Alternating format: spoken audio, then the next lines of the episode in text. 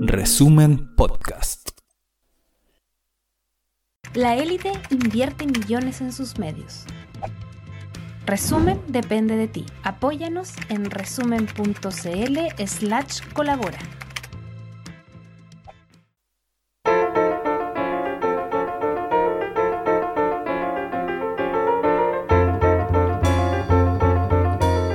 Resumen.cl presenta La crónica de Ruperto Concha. El jueves 9 de marzo, sin que nadie se lo esperara, comenzó una ola de retiros de dinero depositado en las cuentas del superbanco Silicon Valley Bank, el casi legendario SBB. En cuestión de horas, los grandes clientes del banco habían retirado más de 40 mil millones de dólares en efectivo. Y un gentío desesperado seguía tratando de sacar su platita depositada. Al día siguiente, el banco estaba en quiebra. Además, se anunciaba que varios otros importantes bancos estaban también experimentando el retiro masivo del dinero depositado por una multitud de clientes. Se corrió la voz de que estaba repitiéndose el desastre de 2008.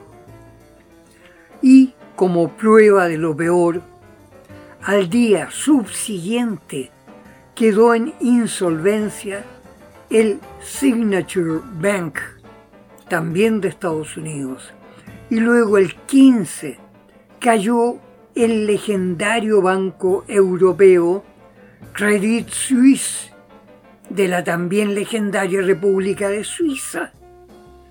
Y 24 horas después se derrumbaba el First Republic Bank de Estados Unidos.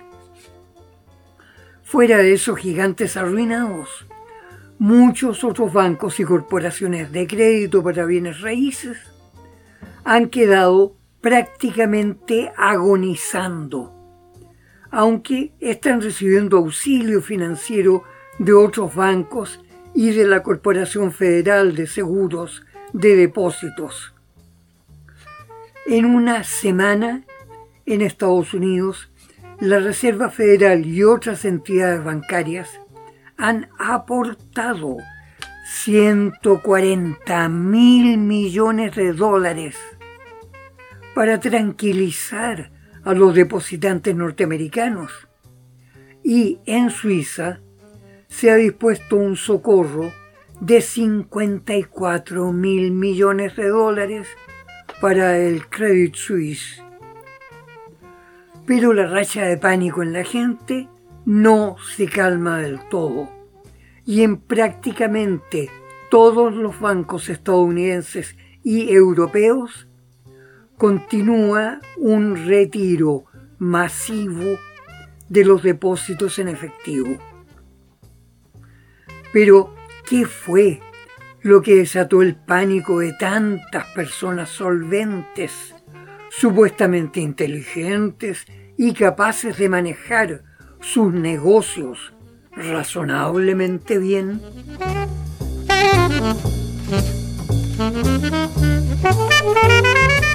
Diversos economistas proponen diversas explicaciones y hacen pronósticos diversos que solo coinciden en que todos son bastante pesimistas. Entre ellos destaca el respetadísimo economista Michael Hudson, quien afirma que esta crisis no es similar a la de 2008, que es básicamente distinta y se origina en la manipulación que está haciendo la Reserva Federal sobre el manejo financiero y las tasas de interés al crédito.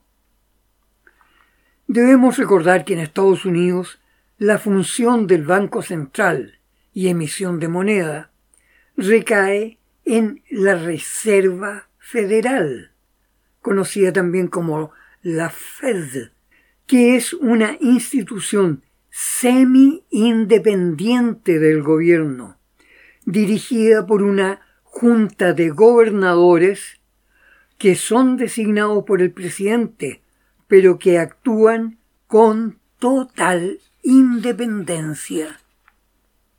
De hecho, sus decisiones son obligatorias y se aplican sin necesidad de aprobación del presidente ni del Congreso.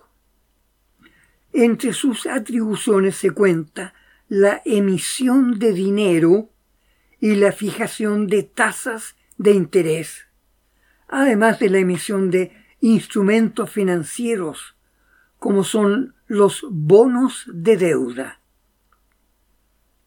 Mediante esos instrumentos financieros, la Reserva Federal puede inyectar más dinero efectivo en circulación, lo que tiende a producir baja en las tasas de interés por el crédito y al revés, cuando retira los documentos, disminuye el dinero circulante y por eso suben las tasas de interés por el crédito.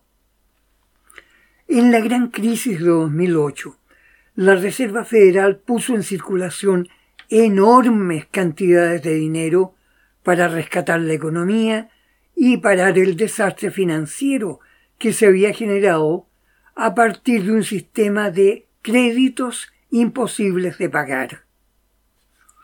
Pero la crisis de 2008 no fue realmente superada y de hecho Estados Unidos se vio obligado a recurrir al endeudamiento para financiar los sucesivos gobiernos. En estos momentos el endeudamiento público de Estados Unidos llegó al límite máximo autorizado por el Congreso. Y ahora el presidente necesita que se apruebe una nueva ley, elevando aún más el porcentaje del presupuesto que sería financiado con pagarés de deuda, o sea, gobernar con platita prestada.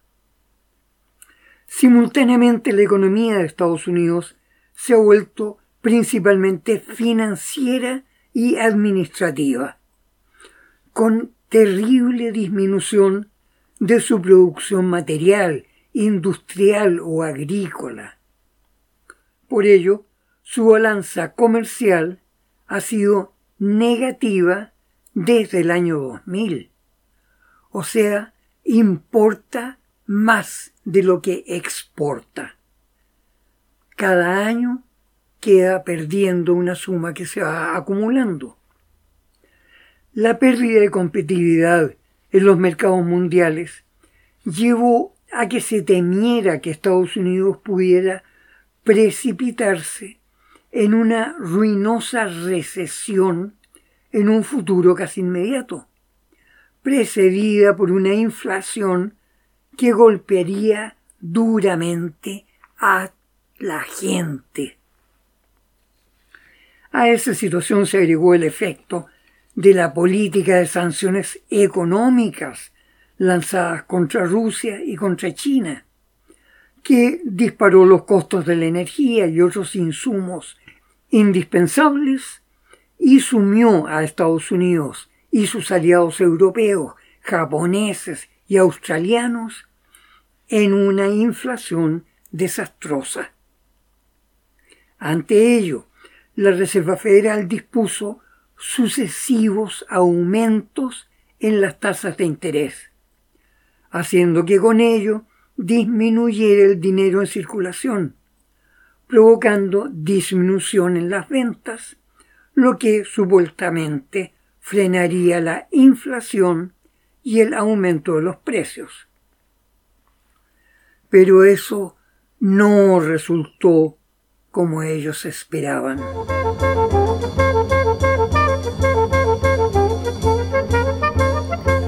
De hecho, el aumento de las tasas de interés fue muy fuerte subió del 0,2% a casi un 5%, o sea, un aumento del 2.500%.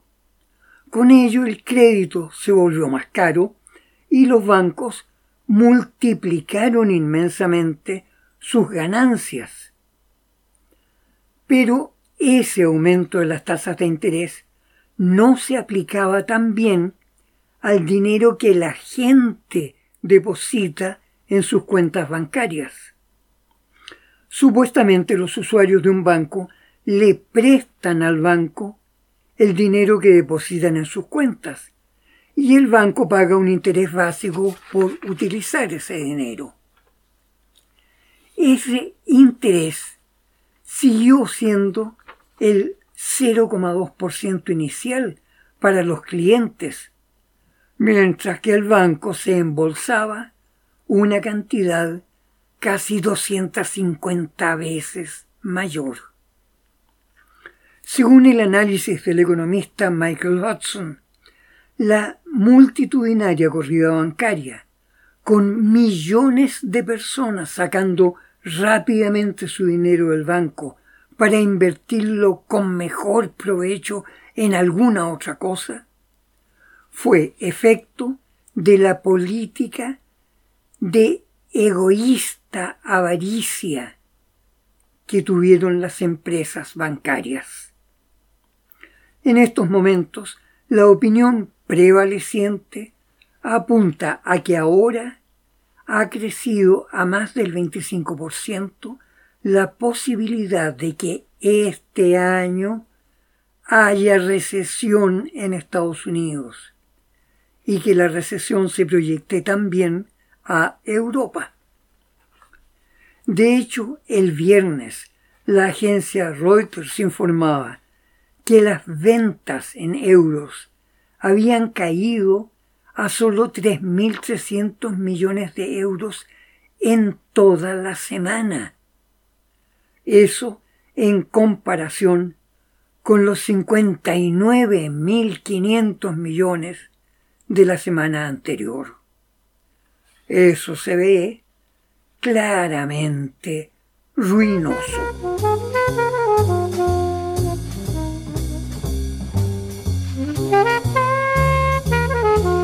Sobre el telón de fondo de la incertidumbre económica se hace progresivamente más claro que la historia de nuestra humanidad está llegando a un límite darwiniano de evolución, en que las chances son evolucionar o simplemente morirse. Para el llamado mundo occidental encabezado por Estados Unidos, la necesidad de destruir completamente a Rusia como primer paso para poder destruir luego a la China, está exigiendo un esfuerzo que llega a parecer suicida. De hecho, en su lenguaje, su lógica y sus decisiones, los gobernantes de Estados Unidos y sus aliados se están volviendo casi irreconocibles. Incluso la célebre revista Time prestigiosa por innumerables ediciones de periodismo reflexivo, serio y orientado hacia un público inteligente. Ahora, en su última edición, incluye un larguísimo artículo en que afirma que si Rusia asume su turno en la presidencia del Consejo de Seguridad de las Naciones Unidas, ello llevará de inmediato a la destrucción de las Naciones Unidas. En un lenguaje brutalmente insultante, plantea que los países del mundo no deben permitir que Rusia asuma la presidencia como lo dispone la Carta de las Naciones Unidas pues toda Rusia está convertida en un antro de criminales. ¿Está acaso proponiendo el Time que se expulse a Rusia de las Naciones Unidas? Por cierto, esa postura vociferante se acopla a la acusación formulada por la Corte Penal Internacional con sede en Holanda contra el presidente de Rusia, Vladimir Putin, calificándolo como criminal de guerra que habría secuestrado a miles de niños ucranianos para enviarlos a ser reeducados en Rusia.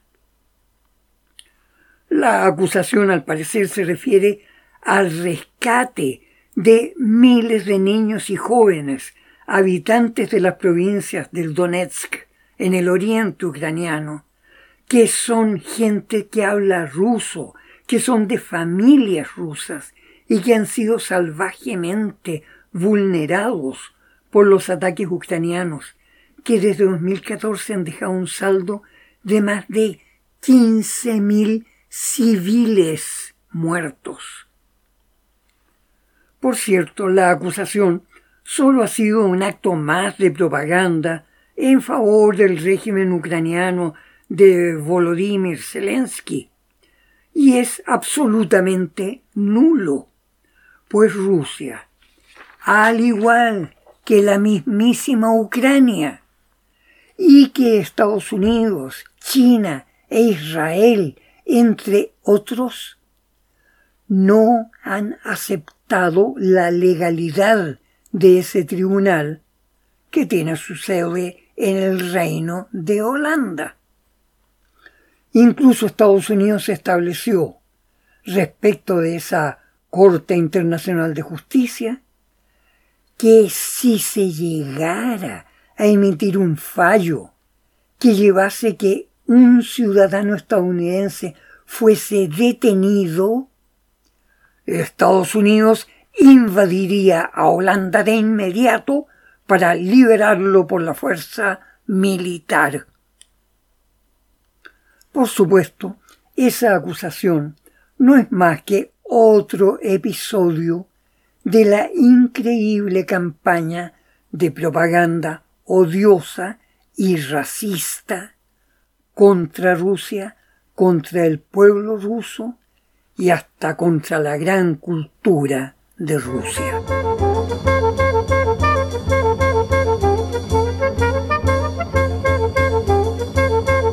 En realidad, ya ha comenzado a prosperar una intensa actividad económica internacional paralela e independiente de la llamada globalización controlada por Washington y dependiente del dólar.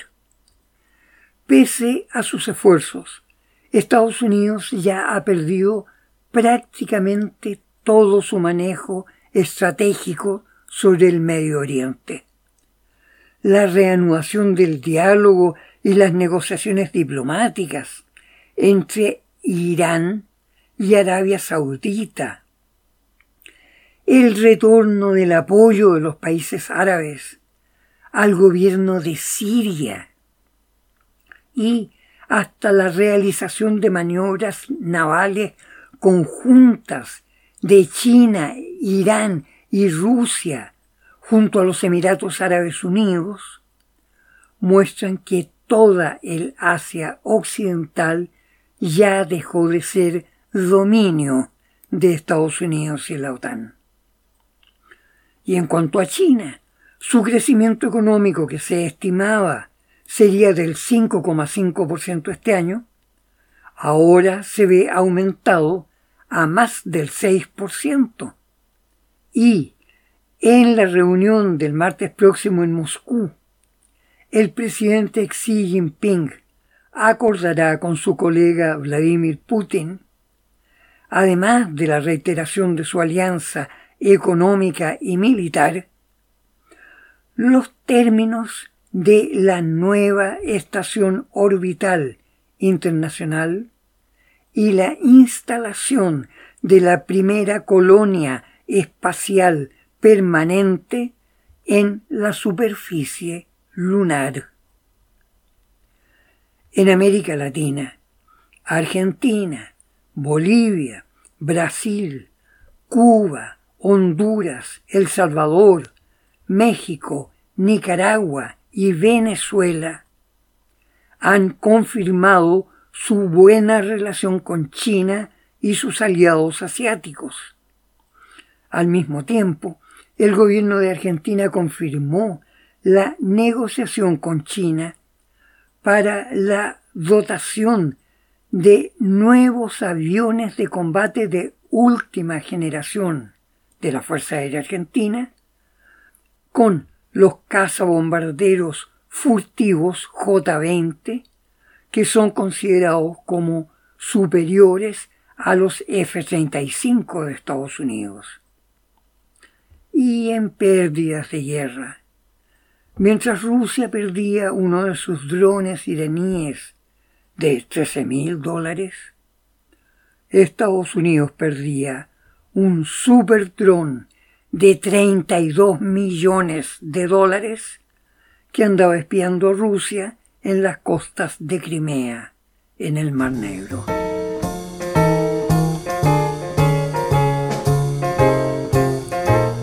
La guerra de Ucrania se prolongará todavía en la medida en que Rusia mantenga su estrategia de contención, evitando atacar los objetivos que Ucrania protege con escudos humanos. El desenlace, sin embargo, contempla la incorporación a Rusia de todo el territorio del suroriente desde el río Dnieper, incluyendo el puerto de Mariupol. Ese desenlace implica el derrumbe de las aspiraciones de Estados Unidos y sus aliados de mantener la actual globalización militarizada impuesta por la OTAN. Pero, ¿debe ser eso una derrota de Occidente? La verdad es que ciertos rasgos de esa cultura netamente popular que surgió espontáneamente de la gente común en Estados Unidos y que ha seguido madurando siglo tras siglo sin perder su sabrosura esencial y su frescura. Es un aporte que ya fascinó al mundo entero. Aunque pierdan sus sueños imperiales, no importa ese tremendo poeta homosexual que fue Walt Whitman, al que nuestro Pablo Neruda consideró su maestro, seguirá presente, incluso asomándose quizás en la letra de algún rock and roll inesperado. Hasta la próxima gente amiga, cuídense. Hay peligro porque hay cambio y hay que salirle al encuentro. En una de esas, una nunca sabe lo que el peligro puede traer escondido.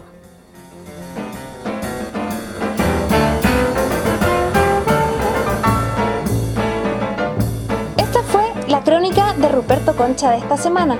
Revisa más contenido en nuestro sitio resumen.cl y síguenos en redes sociales.